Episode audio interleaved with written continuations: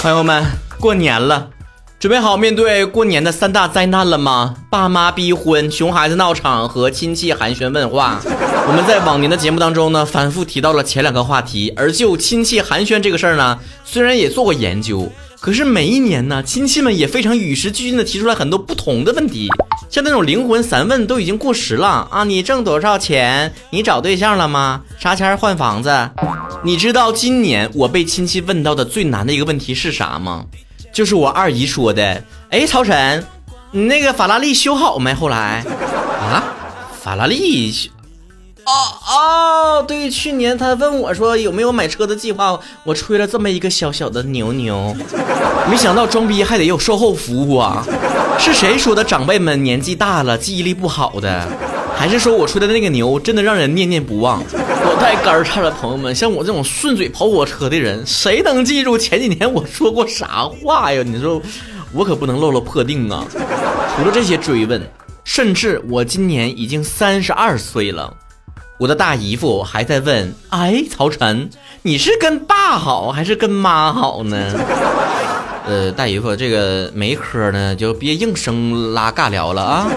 今年吧，很多地方都提倡就地过年啊，很多人也不方便再回自己的老家了。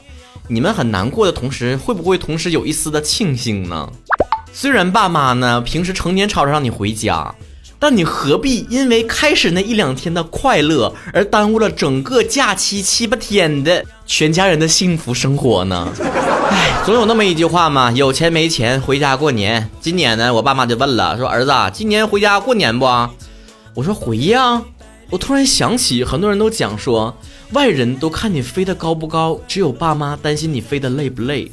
于是我就敞开心扉的说，我今年吧，因为疫情的关系。其实混得很狼狈，要钱没钱，要女朋友没朋友，可以说是一无所有啊。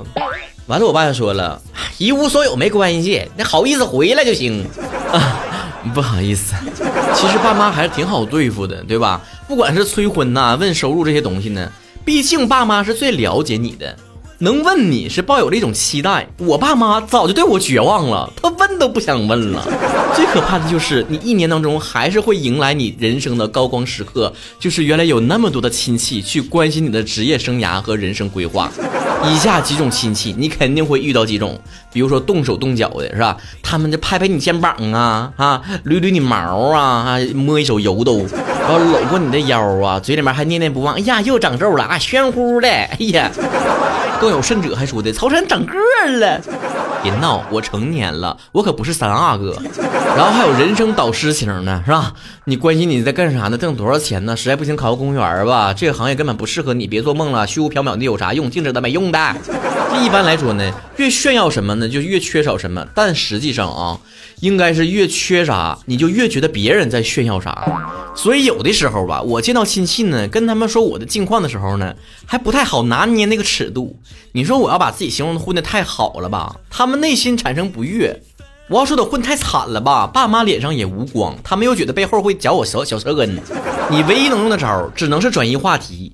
他问你的这个职业规划，你就问他孩子的学习成绩；他问你的感情状况，你就说他身体状况。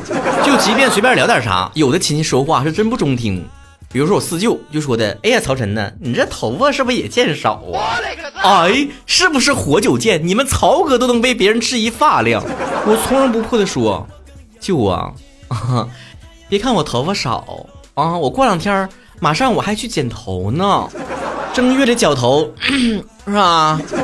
哎，就这种封建迷信嘛，我信不信不重要，重要的是对方信不信。你这都不善，你还能记出来他是谁呢？什么二舅母、四舅母的，还有一些人啊。你只能记住跟他的辈分呢，好像是他比你长一辈，连名字也不知道从哪冒出来七大姑八大姨烂你别四舅们的同学的小学同学去聊天儿。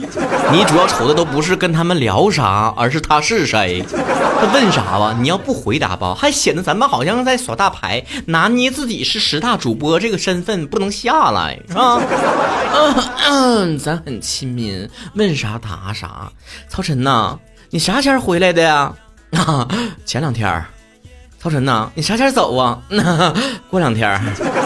曹晨呐，你这孩子咋不爱说话呢？你这长辈咋不爱发红包呢？康神呐，为了你好啊，我说句你不爱听的话，知道我不爱听，您就甭说了，说点我爱听的吧。我还发现有一句话是万能的回复。不管这个亲戚说的，你咋还不生孩子呢？你咋不结婚呢？你咋不换套房子呢？你都可以说啊，没钱正愁啊，管管谁借点然后就去办这些事儿。哎，他马上就闭嘴了。哎，他要不闭嘴，说不定你还有意外的收获。你们在各种短视频平台上可能也看到了，像明星啊，像李佳琦那种网红啊，回到自己老家呢，也都是乖巧的很。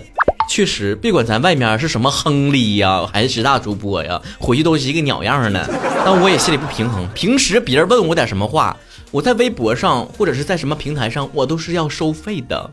所以今年我特别印出来一个收款的二维码，不管哪个亲戚想要问我的问题，请直接扫码吧，问一次十块钱，拒绝还价。直系亲属可以打个八折哟。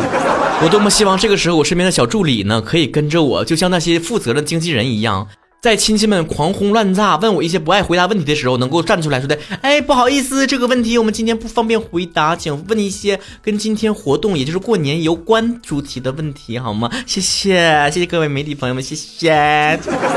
总之，过年回答亲戚的问题，所有的技巧总结起来是个对联儿，上联是这个吗？下联是那个啥，哈哈哈哈哈。横批：阿姨吃菜。哎，你们是不是从小被这么教育的？不管这个人是谁，不认识的人，男的都叫叔叔，女的都叫阿姨。就有的时候你串亲的时候，爸妈给你介绍的时候，他都能蒙住了。说曹仁那个这个，哎，你应该叫……哎，我算一算啊，我都会说不重要，我们彼此的心连在一起就好了。相见何必曾相识。你未曾见过我，我未曾见过你。不认识的亲戚在一起呀，比什么都快乐。你不用介绍我，我不用介绍你。不认识的亲戚一见面呐。情投意又合，就咱们这一代人吧，还很有可能是家族里面第一批大学生，抹上了一丝神秘的色彩。不管你是学什么专业的，都有可能被物尽其用。学空乘的，就让你买一个廉价机票啊，是吧？你就感觉好像是自己学了空乘，就好像开了个机场似的。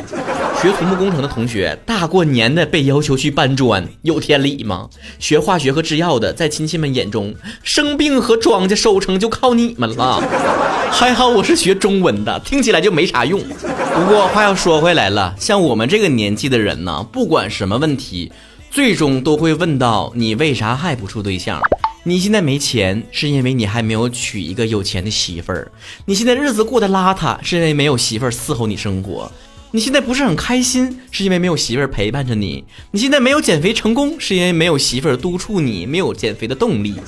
面对催婚，最好的办法就是苦练 P 图本领啊！正所谓，只要抠图够丝滑，允儿也能娶回家。什么？你让我把媳妇带过来给你看看？请你坐飞机去思密达。